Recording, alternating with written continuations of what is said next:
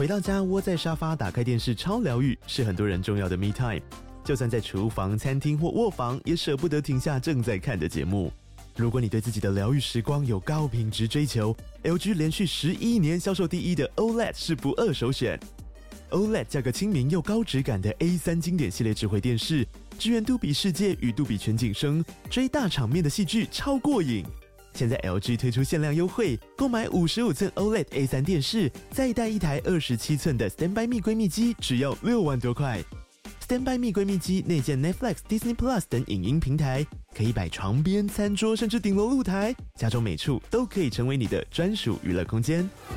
快到资讯栏了解活动详情，用最舒服的姿势把 LG 电视看起来。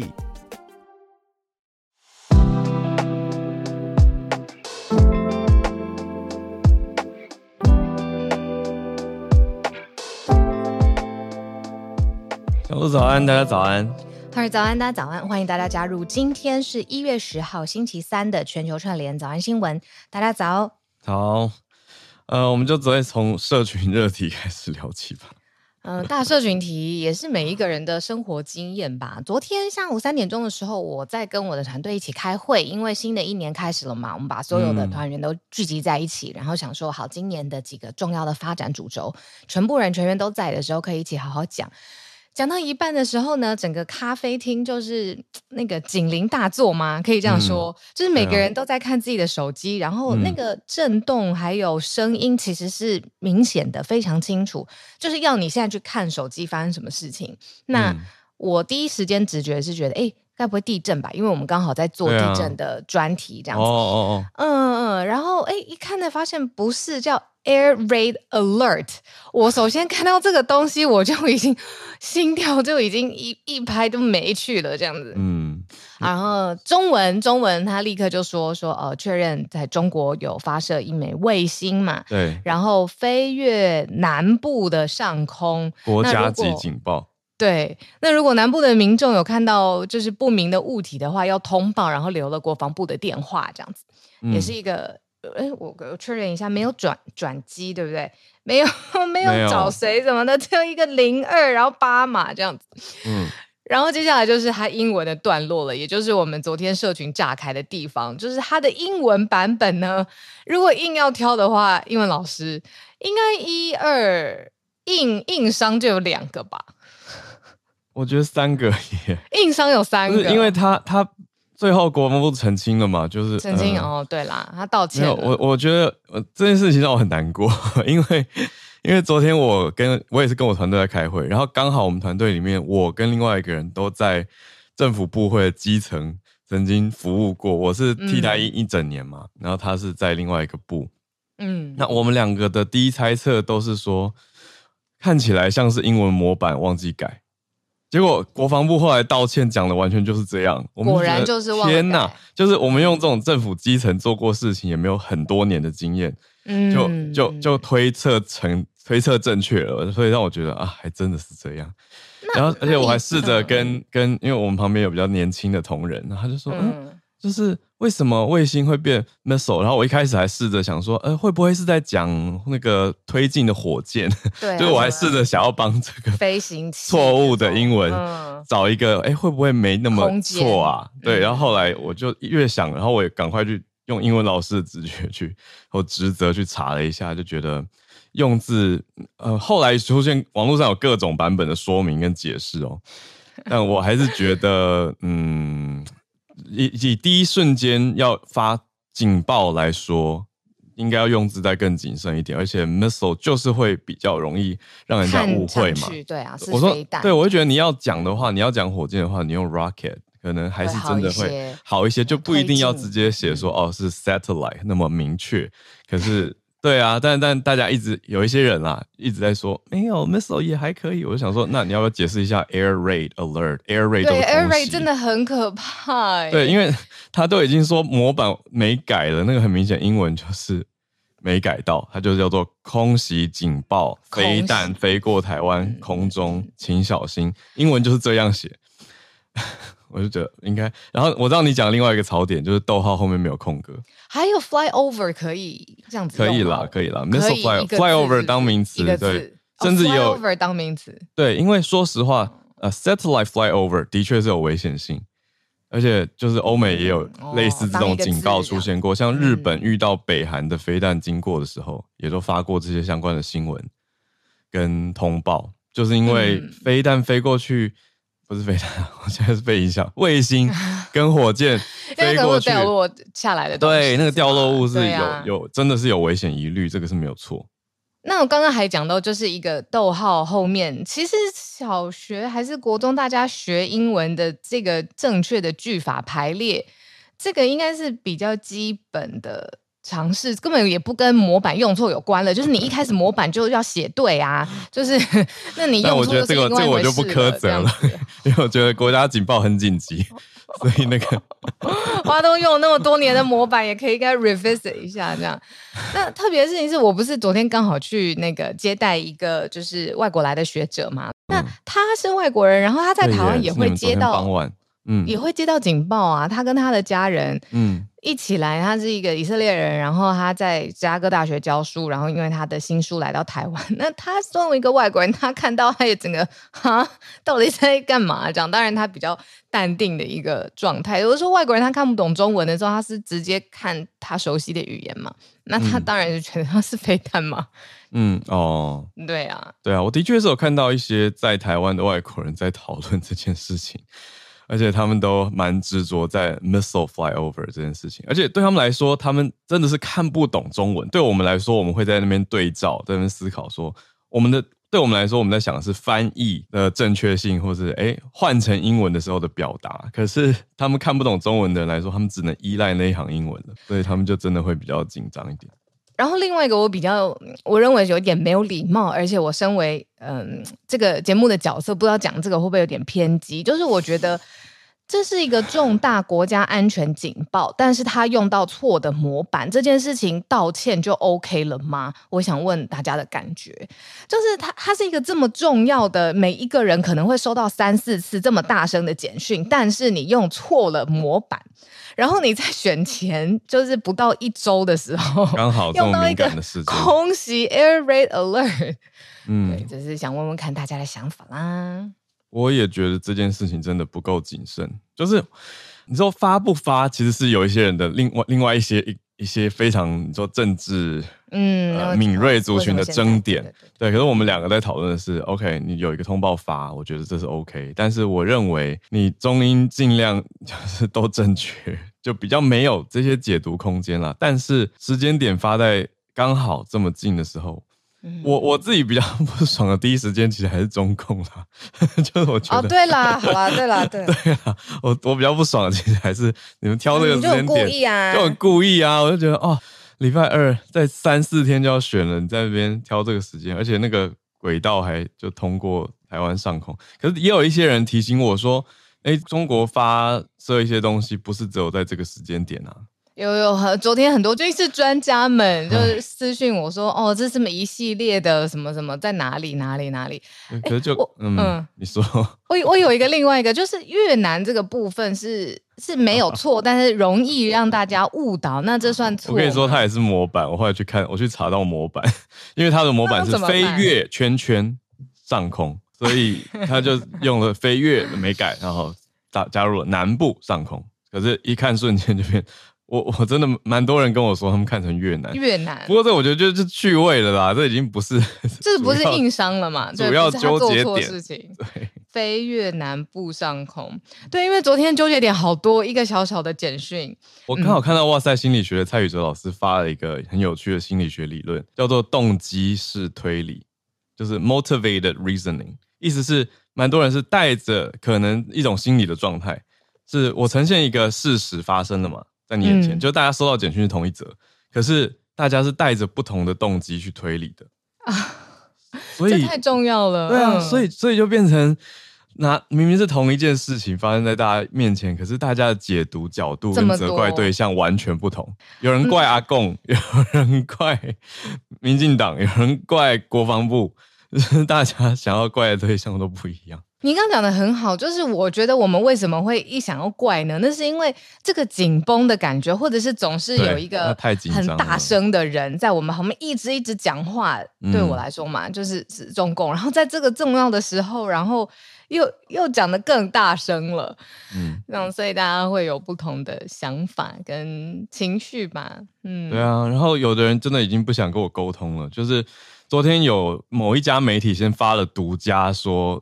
这个飞弹其实没有经过台湾上空，我就想说哈，那我追追三个小时就浪费我时间。可是后来到八点多的时候，国防部的记者会就很详细的说明了弹道的轨迹啊，嗯，就就哎，就是有不是飞弹，我是一直讲飞弹，抱歉，但呃，卫星的轨迹，卫星的火箭好的轨迹是有啊，是有经过的，所以那一家媒体也改写了，更新改写了，结果。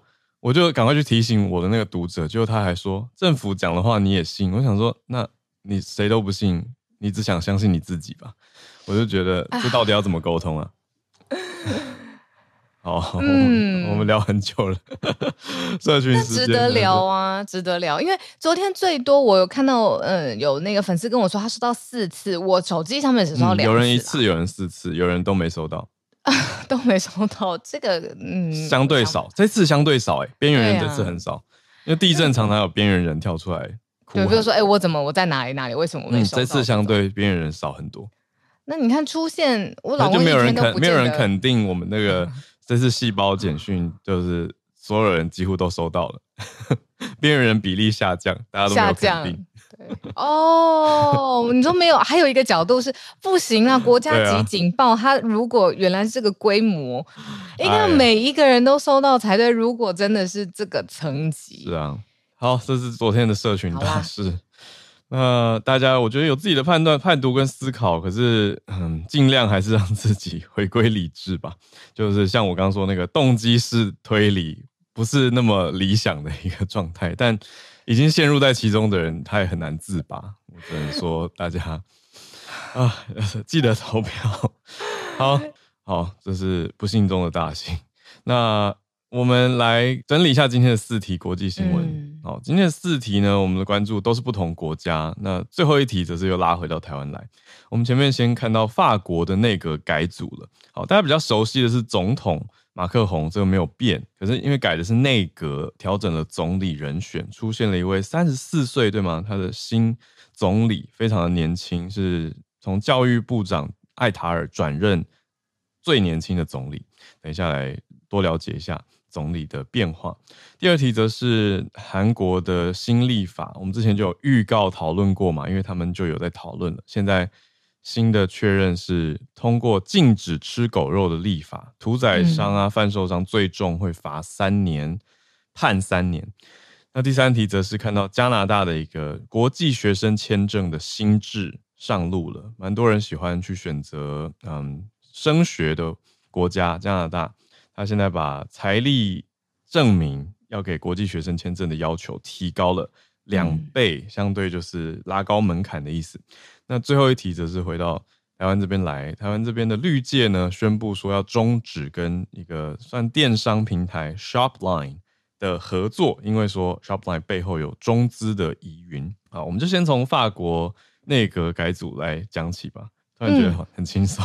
嗯呃，原来的内阁头子，也就是呃总理的这个位置叫伯纳，他提出了辞呈。那马克宏身为法国的总统，已经呃正式的接受了。那他根据法国的法律跟权力上面的职责，他可以来指派一位新的，也就是任命一位新的总理。那今天我们就要跟大家来介绍这一位法国的新任总理，他非常非常的年轻。呃，才三十四岁。那过去是担任法国的教育部长，中文翻译他叫艾塔尔。那他现在就是在马克宏的钦点之下，要接任法国的总理了。那他在法国有一个称号，就被称为是政治神童。不仅是年轻啊、呃，我我早上我在跟那个工作群组讲话的时候，就说哦，他真的是看起来颜值高的一个总理。嗯，然后再来他公开出柜，他就是呃直接有跟大家分享他的性倾向。这样，那、嗯、呃，这一切都让这个金铜的外围的这个金光闪闪的感觉，就是又多加了一点，因为都是比较感觉比较新潮嘛，然后你的颜值又很高，大家会多注意两眼。那现在他这么年轻的姿态，呃，马克宏就钦点他是现现任的新任的法国总理。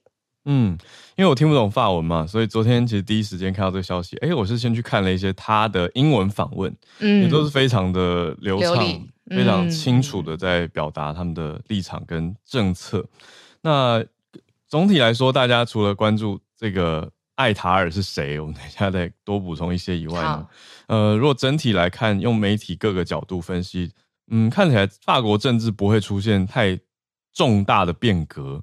可是呈现出来的是，因为毕竟这个总理他要跟总统有蛮多密切的合作，所以显示出来的是马克宏他希望可以去摆脱去年在推结果推不太动的一些改革，包括年金跟移民的改革的的阴影啊，可以走出这个阴影。那希望可以让马克宏他属于的政党在今年六月的欧洲议会选举可以有一个新气象，有机会胜选。嗯。嗯那呃，法国的媒体就比较，就是这两个人在当年他们上任的时候，一个是现在上任嘛，马克宏是二零一七年上任的，他们其实有一些相似性。所以刚刚浩尔讲的时候，其实虽然总理跟总统两个人忽然互相搭配，但是外界其实已经是有点看好了，因为他们崛起之路其实是像的，所以他们有 shared experience 啊，看起来是这个样子。就是二零一七年法国呃。总统是马克宏，就马克宏当选的时候，其实是非常受到法国年轻选民的支持的。那他那个时候代代表政党就是呃，翻译前进共和国，就是是一个新兴的政治的力量，所以年轻的选民是非常买单，然后是期望他带来变革、新的现代化，还有新的气象，是这个气氛。那现在其实大家看这个艾塔尔，其实也有着类似的眼光跟期待。嗯。没错，这个艾塔尔现在就有一种清新剧，但是又又有权威性，是一个让人感觉稳当的年轻人。稳当，你说稳 当，嗯，对我这样讲，觉得自己好像很老。我说他是一个让人感觉稳当的年轻人，但他讲话就是一种温温稳稳的呃的形象啦。那被称为政治神童。嗯。反正现在在法国就非常受欢迎啦。然后他除了这个政治神童之外，还有因为他之前是教育部长嘛，那大家也封为他是有才部长。我觉得好可爱哦，这个中文的翻译就是每个部长做的好不好，就是你有没有才，这个大家是看在眼里的这样。有 才有才，嗯嗯嗯，没错。所以这是法国的一个政坛新消息。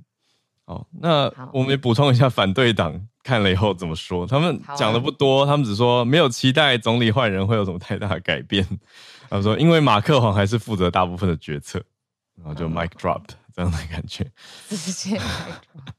对，所以就继续看法国接下来改组之后的进展，因为现在时间还没有很长。嗯、好，那这是我们今天第一则。来看到第二则消息，蛮有一些听友特别有爱狗人士，听友也对这题应该特别有感觉。呃，对，然后还有，我刚刚在聊天室有看到一个呃呃听众朋友问说，哎，看到一个怪怪的评论，他心里觉得不太对劲，但不知道怎么回。我觉得刚好可以跟着大家一起讨论好了。嗯，好啊。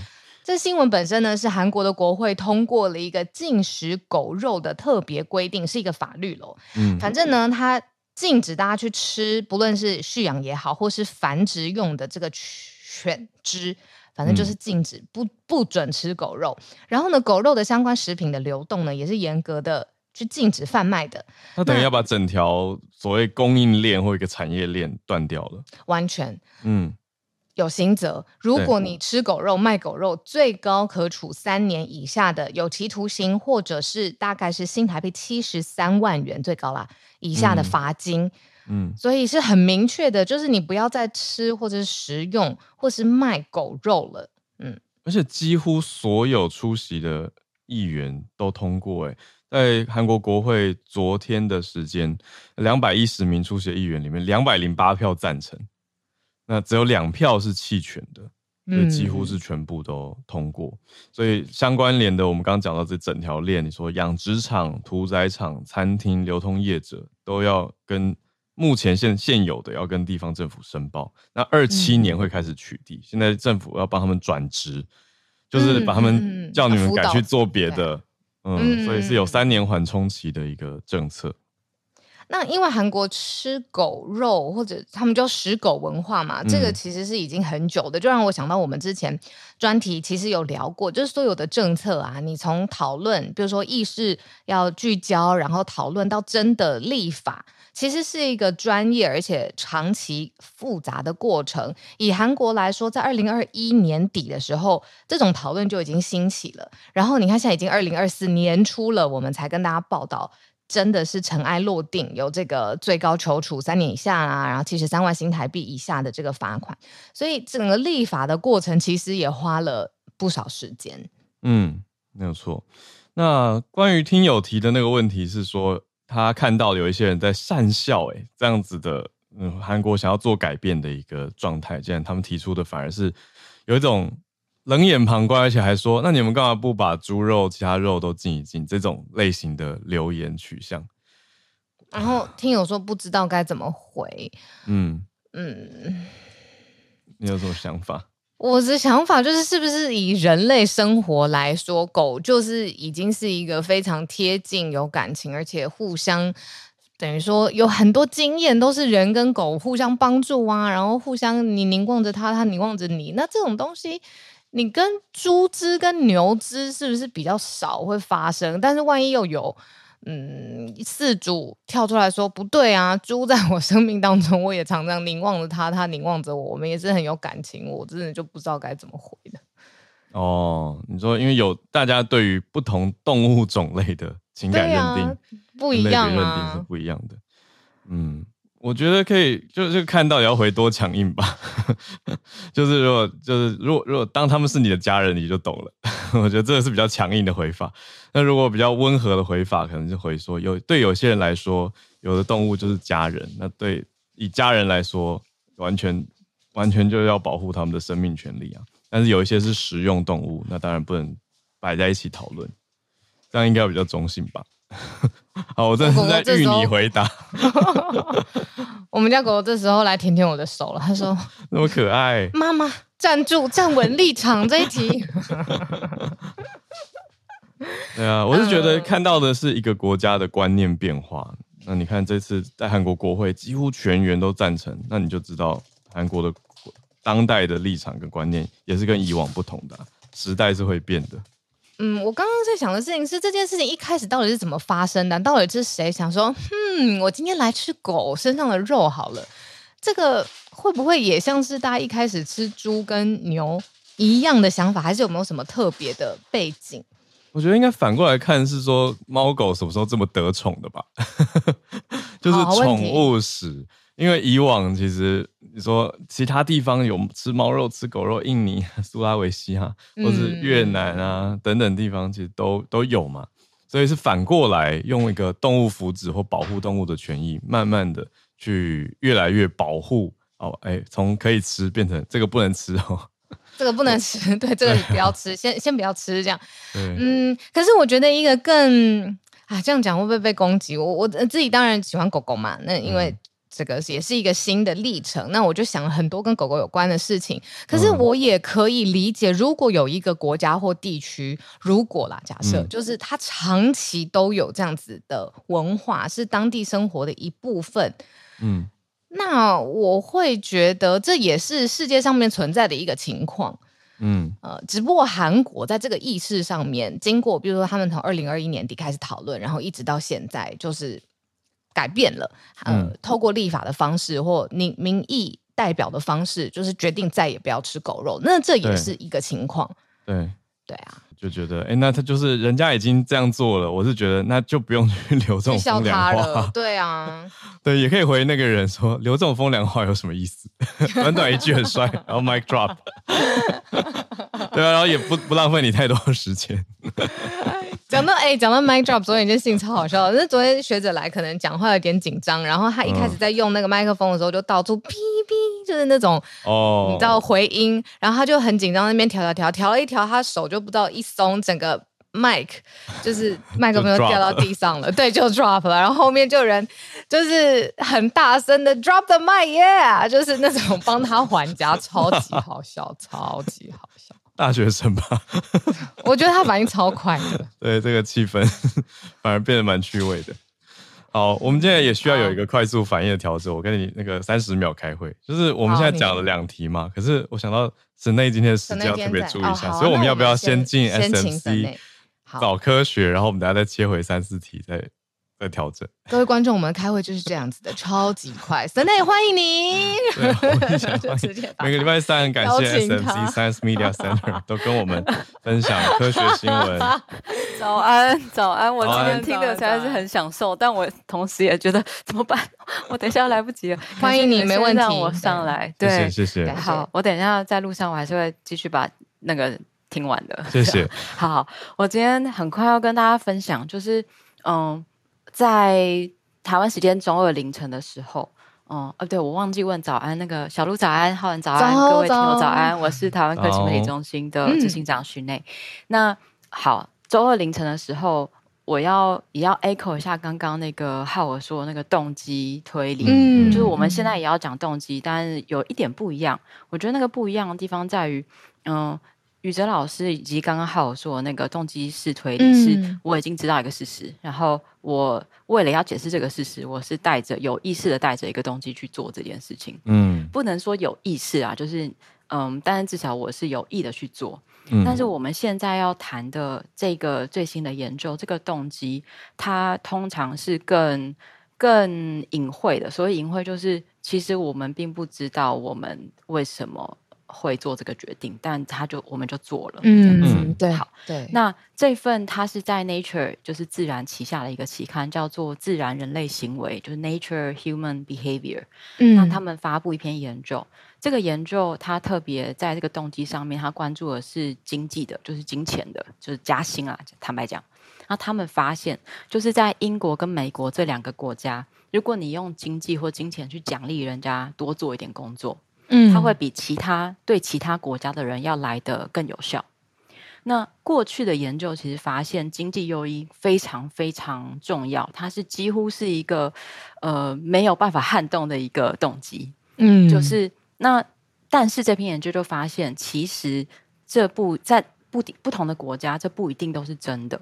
哦。那但是他有说，就过去这些研究，其实对于哪些国家是比较有效的呢？嗯，呃，他有用一个字叫 weird，就是呃五个字母就就是奇怪啊，合起来的。对，嗯、就是西方的国家，呃，教育程度比较高的国家，工业程度比较高的国家，嗯、比较富裕而且是有民主的国家来说，嗯嗯，相较于其他没有这五个特征的国家，嗯、呃，有这五个国家的特征，经济奖励是比较有效的，这样。哦，所以在这五个特性都符合的话，他们在这边呃怎么讲？就是你用金钱去鼓励大家工作，相对有用。对，但是他回过来就说，那在其他国家加，意思就是说他加薪不一定会让人家更努力工作。对，是这个意思吗？嗯、对，好像可以这么解释。但我在看那个、哦嗯、这个这个呃研究的时候，我同时也觉得。这有什么稀奇的吗？因为本来每个人都会因为不一样的理由努力工作嘛。那这个不只是钱，对啊，这个研究到底是只有西方人觉得有趣吧？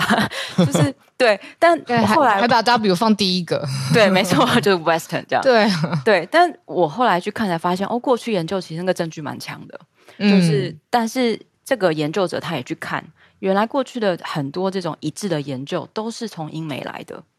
那科学家或至少心理学家一直对于人会基于什么动机去改变行为或者促成一个行为是非常好奇，它是历史蛮悠久的一个研究的路线。这样，嗯，那过去英美就发现强大的金钱诱因会驱使人们改变，但是不同的脉络其实单一的研究都有看到。例如说，哦，有一篇研究是在二零二一年发表的，那他研究的这个地方是在中国。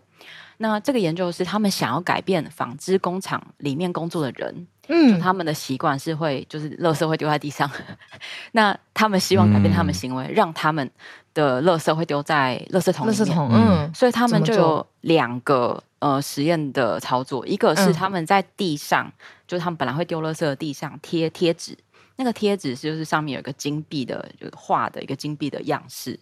就是中国古钱币那种金币的样式。嗯，那另外一个是，就是你如果丢地上，我就罚钱。嗯，那研究发现，罚罚钱的效用没有贴贴纸来得高。嗯，就是如果地上有贴一个金币的贴纸的话。嗯他没有，他没有真的奖励他，他其实就是在是贴贴纸，他只贴贴纸，也不是跟放真的钱。对，而且贴贴纸就可以减少二十 percent 的地上的垃圾量，听起来有点神奇耶。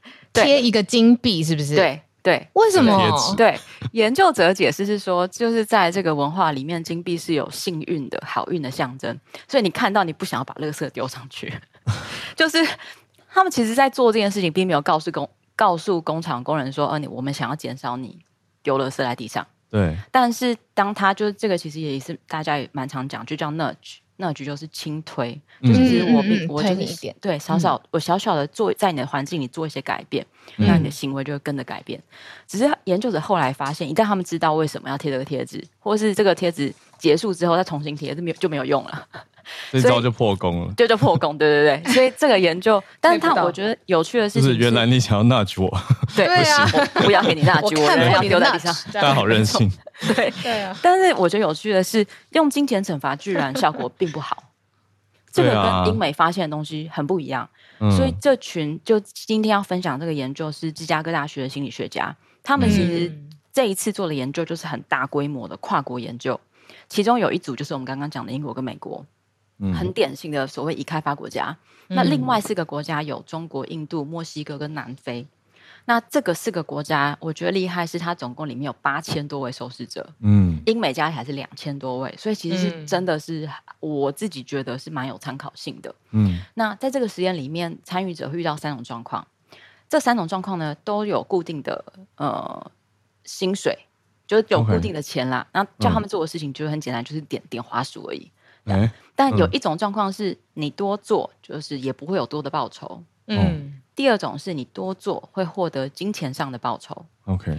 第三种是你多做不会有金钱报酬，但在做之前，嗯、研究者会告诉他说：“嗯、呃，你今天来做这个实验啊，但是呃，大致上一般人都会点多少下，等于他给你一个社会压力。嗯，他告诉你说这个社会的别人都怎么做，都怎么做这样。嗯，所以他就看。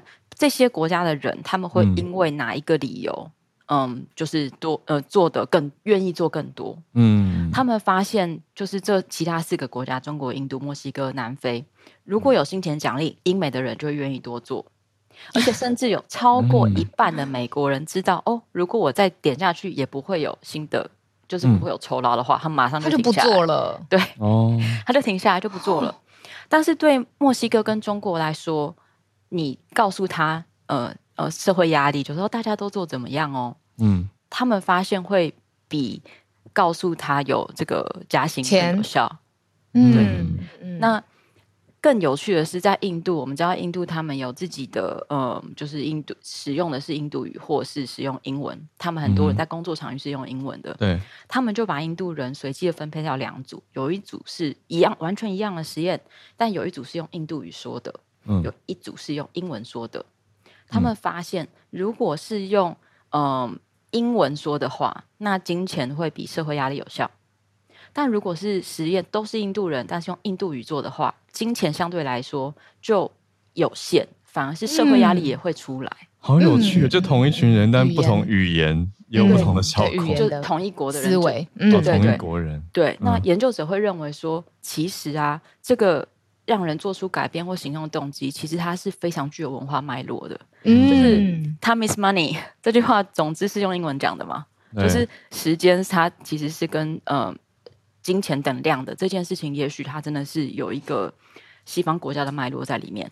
嗯、所以，当印度人在他们使用英文的时候，他就会带出他们这个工作的。情境跟工作的脉络，那进入这样工作脉络的时候，他就会比较被这个语言背后所使用的文化给影响。嗯，但如果他今天使用的是印度语的话，他可能社会的这个脉络就会进来，就他生长的环境就会进来，嗯，所以他就比较这个金钱好像就没有这么有影响这样子。嗯，嗯，那我觉得呃，就是用不同语言代表他后面的文化脉络以及不同 国家不一样、嗯、这件事情。很有趣，非常非常对。但是实验者也有特别提到说，其实这个研究，因为它毕竟是一个电脑的线上的简单作业，它就是叫你点滑鼠。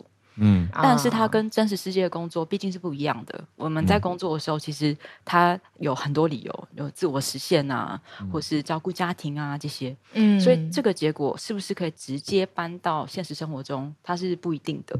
嗯，对。那我觉得我自己看这里会觉得说，其实我们多少都会想要改变身边的人。嗯，他可能是同事，可能是家人习惯，甚至。更多一点，你会想要改变社会或改变政策啊，政府这样。嗯，但这个改变，我自己会觉得，其实也许观察是第一步，就是问问自己，然后对的东西，我为什么愿意改变？我为什么愿意带什么东带环保筷？我为什么愿意不要用呃一次性的？那接着，如果身边的人愿意改变或不愿意改变，也许我们可以多问一句：哎，为什么？所以我觉得这个理解也许才是，因为社会跟行为都非常复杂，嗯，那多维持好奇心，我觉得才是沟通的先决条件。嗯，那你有理解有沟通，你才会真的会去走到改变这样。嗯，好，我今天的分享就到这里，谢谢大家。好喜欢这个分享，谢谢神内，太有趣了。对啊，讲到你要对啊，改变一个人的行为，会驱使他的诱因，其实有很多种。对，我们可能会觉得比较有用。对啊，有人那就比较有人就是拿钱砸我吧，你就是钱砸的越凶，我越越越愿意改变。可是不一定是每一个人都是这个样子。除了刚才语言呃带出来的文化脉络影响一个人的行为之后，我还看看到就是他其实比较了。嗯，社会压力，他透过比较去凸显社会压力，有的时候会带来比金钱更大的力量。这个也是，嗯，在这个实验当中我看到的，就是对每个人 work 在意的方法是不同，都蛮不一样的。嗯。我觉得很有趣啊，就特别是刚听到那个说，哎，大家都大概做多少，我就觉得，哎，那个很有上班的感觉。就是同事，你如果新来，他会说，啊，大家大概怎样怎样怎样，通常都怎么做，你就哦，你就大概知道那个期望在哪里，你就不用做过多或是过少。哦，很有趣。还有我那个中中国工厂的地上贴钱，我也在想说，我第一个反应是越南还是中国？中国。哦，中国。我我第一个反应是以为大家是蹲下去想要捡纺织厂。哦，就是本来要乱丢就哎，地上好像有钱，然后蹲下去发现哦没有，可是他有没有乱丢垃圾了？我以为是这样，可是研究者解释是刚刚神内讲的，幸运，他们会多想一下，所以觉得真的是幸运，所以不要心理暗示，对，就好有趣，嗯嗯嗯，这都是很有意思的研究，应该必须要透过访谈才有办法知道比较这么细认知或想法，对啊。嗯，所以他等于，嗯，嗯，你说，因为我刚好就想到，因为我们今天聊了很多，就是你说语言，它背后有文化脉络啊，然后你看地上的金币有一个暗示你的这个功能，然后你刚才说宇哲老师的那个呃理论，呃动机推理，动机 reasoning，对对对，对，motivated reasoning。我就想到，我昨天听到一个很特别的概念，他就说，嗯，哇，这讲的有一点深，可是就是一个新的字，我我也很喜欢，可以跟大家分享。就是哲学上面有一个字叫做本体感觉，嗯，叫 ontology 这个字，我从以前到现在我就很有印象。他在说什么情况呢？是人对于自己身体上跟下、左跟右这种感觉，其实是你本来在身体里面你就有的。比如说我手指伸出去。哦，我手掌整个手臂伸出去，那呃，我可以感觉得到我的手臂就是在右边这个地方哦，呃，好，上跟下，这个今今天就算把你带到一个完全的你看不到的，或整个把人倒挂，就是你现在是脚在上面，你还是知道这是我的头，这是我的脚，然后我的手在我的身躯两边，就是。一定会存在的一个本体感觉，这样子。那他昨天我听到理论呢，就是人在接受资讯的时候，其实百分之八十内建的，你不论你的信念也好，或者是你支持哪个政党也好，竟然有高达百分之八十是已经内建好的，就像是哲学上在讲本体感觉一样。所以，如果你要被改变你的行为，其实一个人只有百分之二十的空间呢。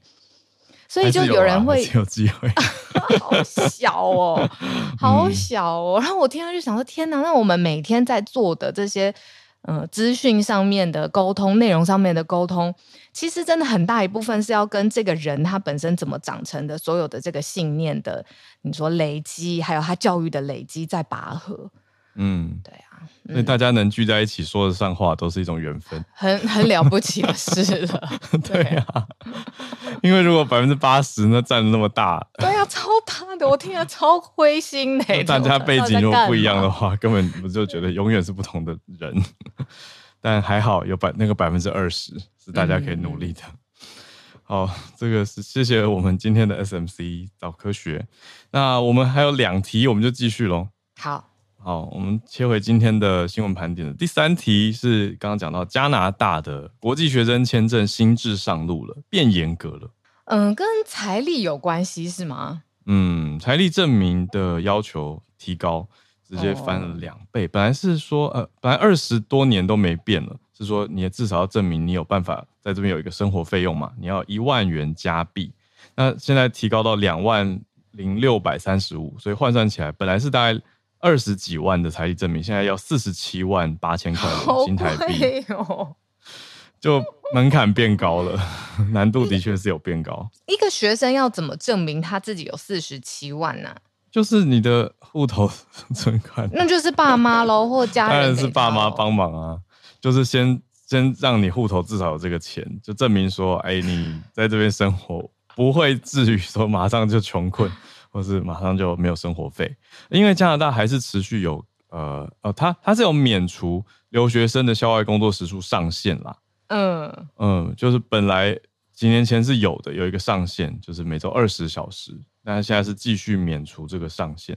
所以豁免期限也会再继续延长到今年的四月底，没有拉的很长诶、欸。嗯，呃，就是通常国家都会禁止留学生呃太长时间的打工，有的会只开，比如说像像这个例子是本来每个小时呃每个礼拜限制你二十小时嘛，就你每天如果一到五都要去的话，你就是每天四个小时来半天那种。就是可能在当研究助理啊，或者什么这种工作比较符合学生或校园生活啦。可是加拿大它这个门就开的窄窄的，只说豁免期延长到今年四月，就再三个月就要到，也不知道他接下来要怎么调整。嗯嗯嗯嗯，哎、欸，可是我在看这一题的时候，我看到一个小洞、欸，哎，就就是，为什么会有这个呃财力证明要调高呢？是因为之前加拿大可能有一点点被注意到，甚至被抨击到，是他腐烂收国际学生，就是真的有很多加拿大的教育机构吧。在台北也常常会有，因为住在台北比较注意，搞不好台中南部也都有，就是很多加拿大留学的留学讲座啊，你可以去申请啊，什么还有相关的机构让你去当国际学生嘛，就是留学这样子。对，那这个是不是腐烂收太多了，然后就造成了现在哦，好，现在那我来调高这个门槛。可是我刚刚说看一个小洞，就是那我会觉得他还是收，只是他收有钱的学生。这样子，哦、对啊，那你还是因为之前大家说超收国际学生，加拿大好像把学生当成摇钱树嘛。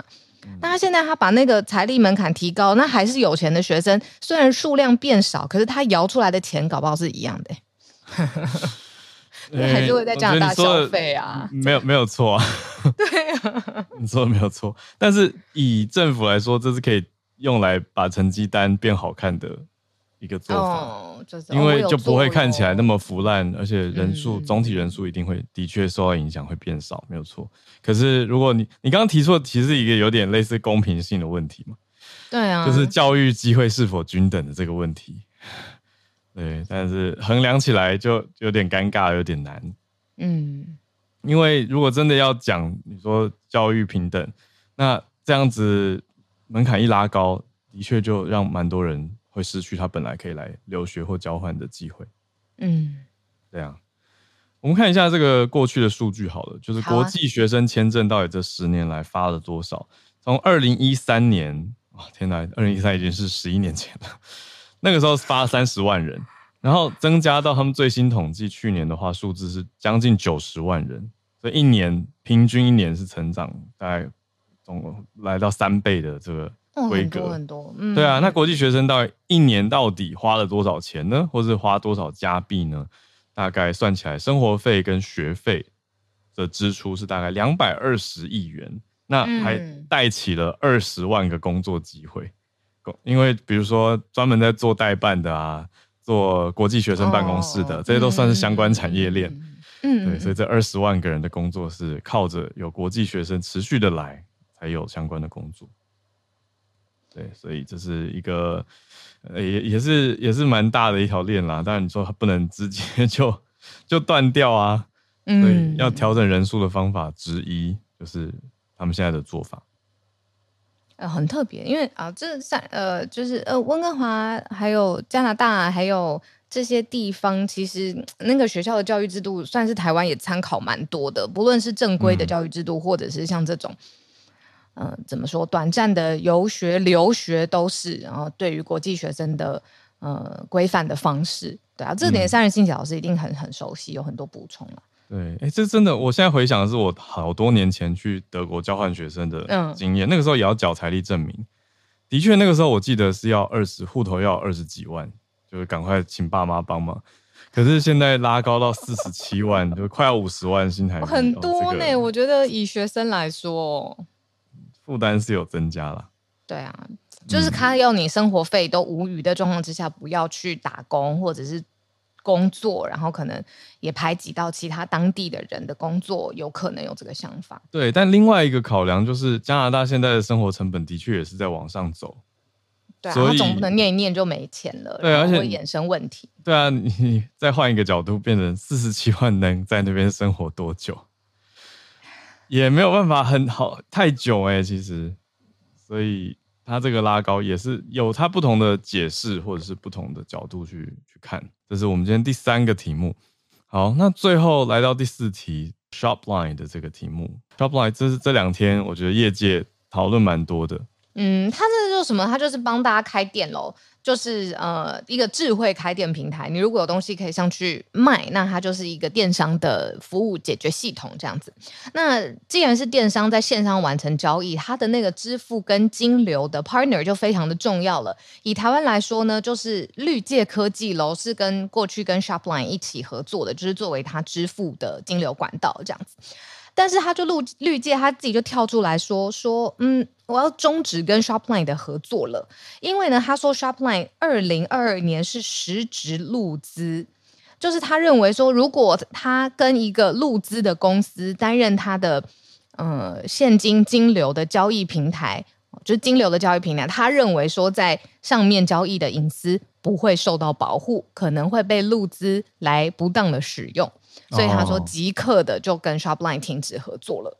嗯，那 Shopline 的回应是说，我觉得 Shopline 回应就没有针对入，就是他的钱是哪里来的，入资与否来讲，他只强调说业务运作是符合台湾法规。嗯，那所以说绿界发布内容并非属实。那 Shopline 反而有点呃回击，说跟绿界科技也没有签约合作的关系。哦。嗯，有点各说各话。嗯，Shopline 当然自替自己说说，哎、欸，我们是很重视用户的资讯安全的啊。呃，这个整个支付的串接服务是有符合一个安全标准的，那不会去非法用这些数据资料这样子。我觉得可以讲细一点，因为 Shopline 上面可以做很多很多的事情，它可以定义。呃，或设计一个电商的网站，自己就弄好了。支付上面处理订单、库存、数据分析，全部都可以在这里一站完成。所以的确会有很多隐私资料的问题啦。嗯，对，嗯、呃，帮大家补充一下，Shopline 这个全球智慧开店平台，它总部在新加坡。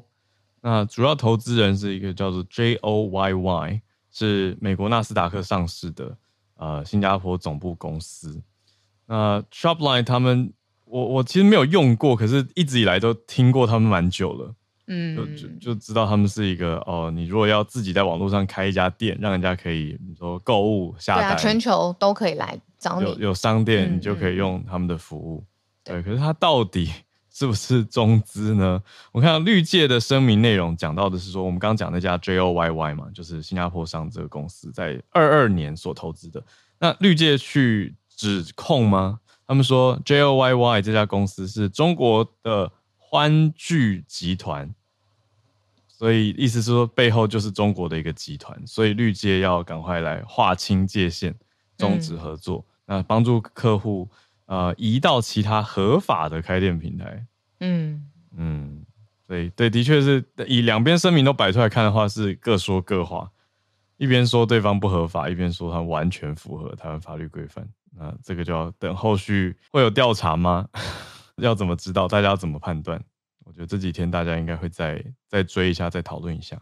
呃，绿界也说他们是因为在做年度的 due diligence，在做这个尽职尽责调查的时候，才才去注意到的。我刚刚讲的超级开心的结果，我后来发现我其实根本被推出去了啊！我要说的事情是，现在已经很多呃被疑虑说，哎，你是不是中国公司、中资公司？对方就会说，不是，不是，我总部设在新加坡。这个说法呢，跟这个嗯套路，大家其实已经有点熟悉了。